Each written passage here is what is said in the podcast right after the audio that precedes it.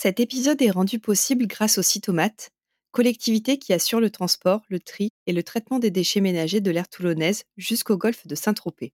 Le Citomate est également très engagé dans la sensibilisation auprès du grand public. C'est d'ailleurs en assistant à l'une de leurs conférences sur les déchets que j'ai eu le déclic de ma transition écologique.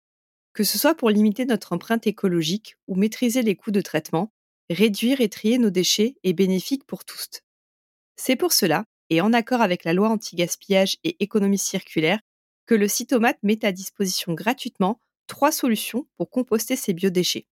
Le composteur collectif pour les résidences et copropriétés, le composteur de jardin individuel et le lombricomposteur pour les appartements.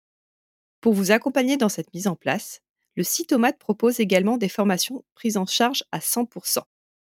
Pour effectuer une demande de mise à disposition d'une solution de compostage accompagnée et, si vous le souhaitez, d'une formation, il suffit de vous rendre sur leur site internet www.citomate.fr.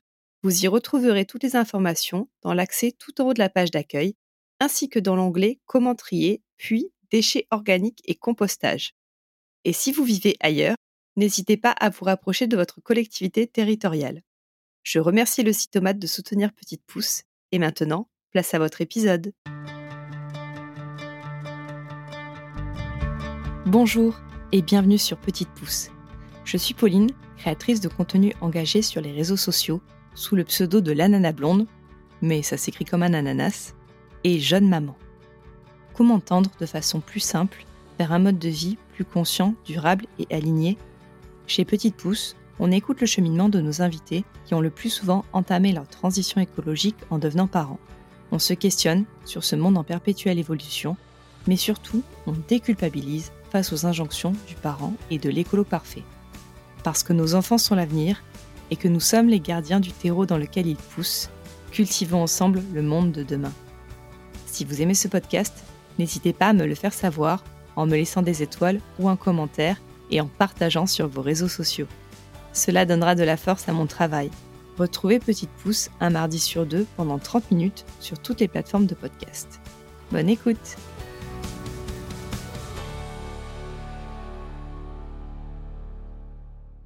Chers auditeuristes de Petite Pouce, j'espère que vous allez bien et que vous avez passé un bel été et une bonne rentrée. Aujourd'hui débute la seconde saison de Petite Pouce et je vous remercie d'être toujours au rendez-vous. Pour commencer cette nouvelle saison, je vous propose un épisode personnel où je souhaitais partager avec vous comment ma maternité a changé mon rapport à l'écologie. Alors pour commencer, mon éveil écologique est arrivé à peu près au même moment où nous étions en désir d'enfant.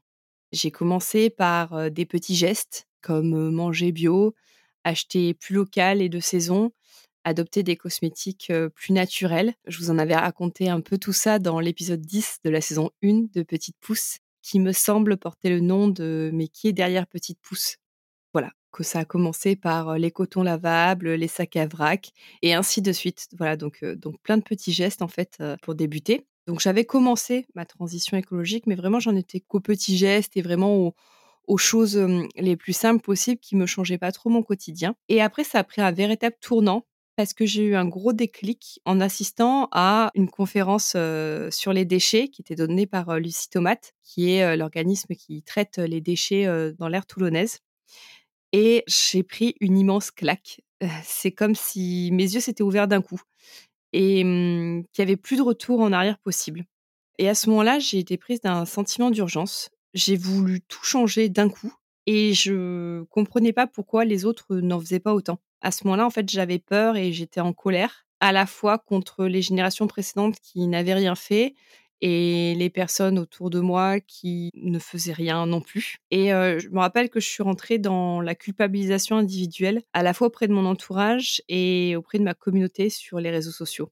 C'est bien plus tard que j'ai compris que l'écologie qu'on appelle punitive, elle est complètement inutile et elle est même contre-productive ça sert à rien de culpabiliser. En fait, ce qu'il faut, c'est incarner son discours et montrer, entre guillemets, l'exemple. Et après, bah, libre à chacun de suivre ou pas, en fait. Mais vraiment de, de laisser aux gens choisir. Et, surtout que on est tous passés par une phase de surconsommation et qu'il fallait pas oublier, voilà, qu'il fallait pas oublier d'où on venait. C'était très, très important. Avec le recul, je me rends compte que je je traversais aussi une période difficile personnellement. On était en plein parcours PMA et je trouvais ça profondément injuste et j'étais en colère, heu, qu'on puisse pas faire d'enfants naturellement et je crois que cette énergie négative, je l'ai, hem, enfin cette énergie de manière générale parce que je l'ai reportée dans dans l'écologie et dans mon discours, heu, on va dire moralisateur. Tout s'était un peu mêlé, à ce moment-là, j'avais beaucoup de colère parce que je en fait, je faisais, le parallèle entre, la pollution, des eaux, des sols et l'infertilité. Parce que c'est vrai, c'est prouvé, il y a du lien, hein, de plus en plus de couples sont infertiles.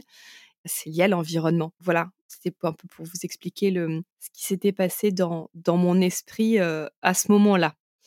Et puis, heu, bah, le miracle s'est produit. Au bout de de 2 ans de parcours, heu, PMA, heu, je suis, devenue enceinte. C'était un petit miracle et surtout une grande joie.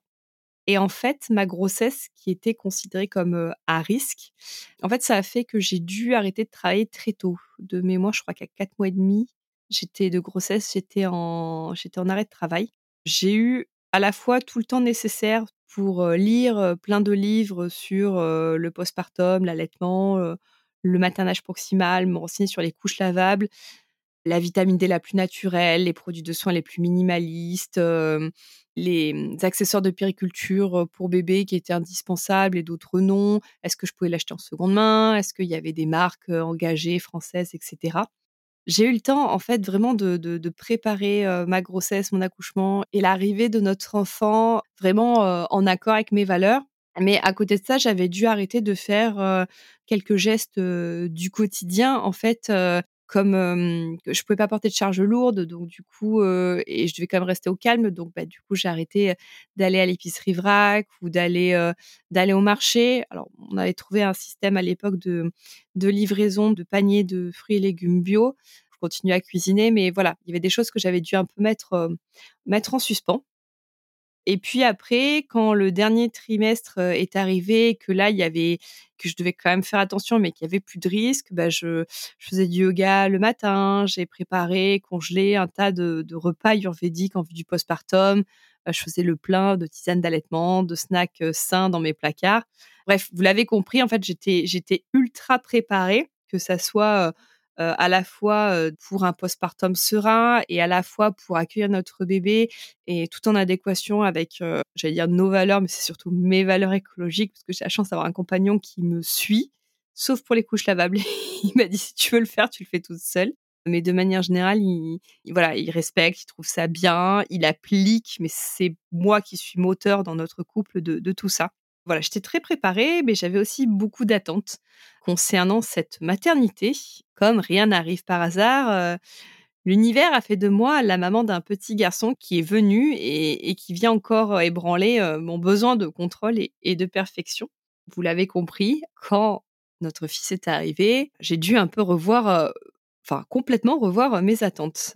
Quand je repense d'ailleurs aux 6 premiers mois de la vie de notre fils, en fait, j'en ai à la fois un souvenir très doux et terrible. La militante féministe, heu, et antifasciste, heu, Iliana Wiesman, qui est l'autrice du livre «Ceci est notre postpartum», que je vous recommande chaudement, a écrit un jour: «La maternité est un chemin entre cieux et limbe» et elle l'avait posté sur Instagram et cette phrase a résonné très fort en moi. C'est exactement ça que je vivais, l'alternance entre les cieux avec les moments, les moments magiques et doux et beaux et les limbes où, il y avait, beaucoup de pleurs, du soir, il y avait notre fils avait un RGO, il ne dormait, il ne s'endormait qu'en portage ou sur moi. Donc bah, j'allais dire, en fait, clairement pendant ces siestes ces siestes, je ne pouvais rien faire mais en même temps, on nous dit et répète: «Dors quand bébé dort» et en fait, avec le recul, je me rends compte qu'en fait, mon fils, il me disait: «Non maman, en fait, les tâches ménagères, on s'en fout, moi je dors donc toi aussi il faut que tu dormes et de toute façon je t'oblige à dormir parce que je ne dormirai que sur toi». Donc voilà.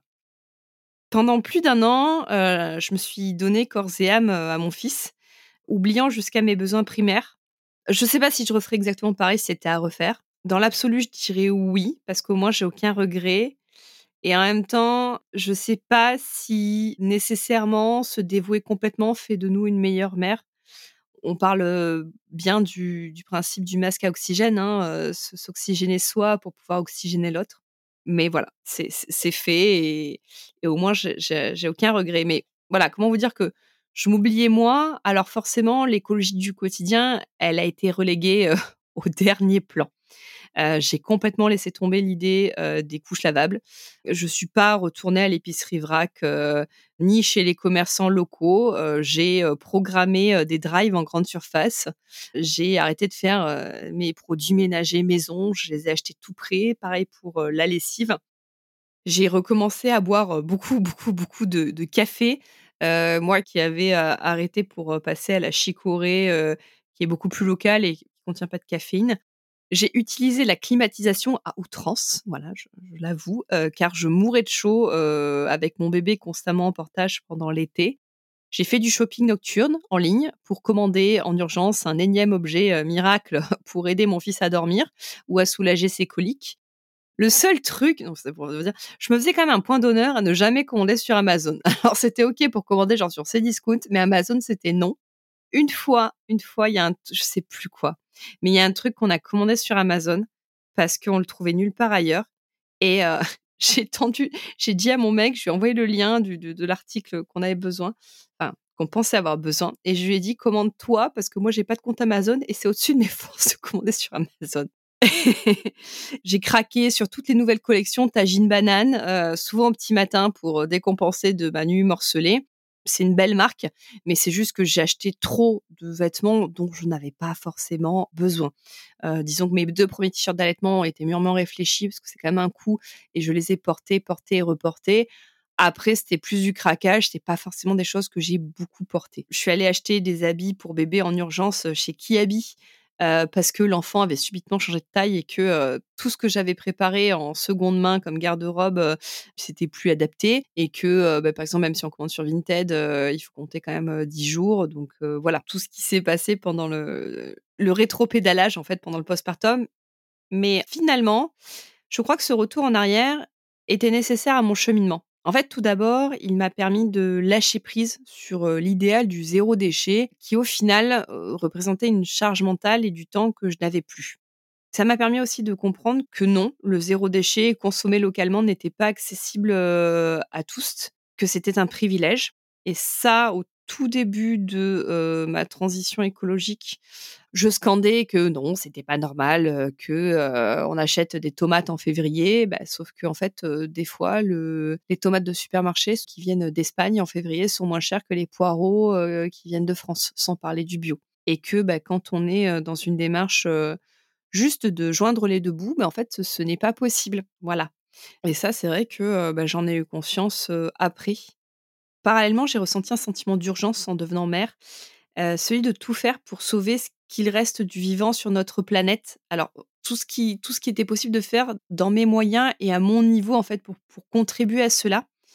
Et euh, tout ça m'a permis de comprendre que je devais choisir mes combats, réintroduire pas à pas certains gestes du quotidien, parce que c'était important pour, euh, pour moi, pour montrer l'exemple à mon fils et pour me sentir alignée. Mais voilà, qu'on pouvait pas être partout et du coup qu'il était important de privilégier euh, les gestes qui ont le plus d'impact, comme euh, l'alimentation végétale, la mobilité douce, euh, l'énergie verte, quand on le peut bien sûr financièrement, et de manière générale une consommation plus raisonnée et responsable. En fait, je dirais que la maternité m'a fait repenser ma posture en tant qu'humaine et en tant que mère et qu'il était temps de remplacer les mots par les actes et de montrer l'exemple. Et donc voilà comment ma maternité a, changé mon rapport à l'écologie. Aujourd'hui, mon fils a deux ans et demi et plus que jamais, j'ai envie de lui montrer qu'un autre mode de vie est possible, que l'on peut être heureux avec moins, faire un travail qui nous plaît, nous stimule, mais aussi qu'avoir ses préoccupations, c'est un immense privilège qu'il faut reconnaître et voilà, depuis maintenant un an, je prête mon micro à toutes ces personnes qui nous racontent leur parcours de vie, leur vision de l'écologie et de la parentalité, leur lutte contre les inégalités. J'espère que chaque interview vous questionne, comme elles le font pour moi, et j'espère que la saison 2 de Petite Pousse continuera de semer des graines pour vous inviter à cultiver ensemble le monde de demain. Merci d'avoir écouté cet épisode jusqu'au bout. Si vous êtes encore là, c'est certainement qu'il vous a plu. Pour ne manquer aucun épisode, abonnez-vous au podcast sur votre plateforme d'écoute préférée. Vous pouvez également me suivre sur Instagram, at l'ananasblonde, pour découvrir ma vie de maman, entrepreneur et écolo qui fait de son mieux. Je vous souhaite une belle journée ou soirée et vous dis à bientôt sur Petite Pouce.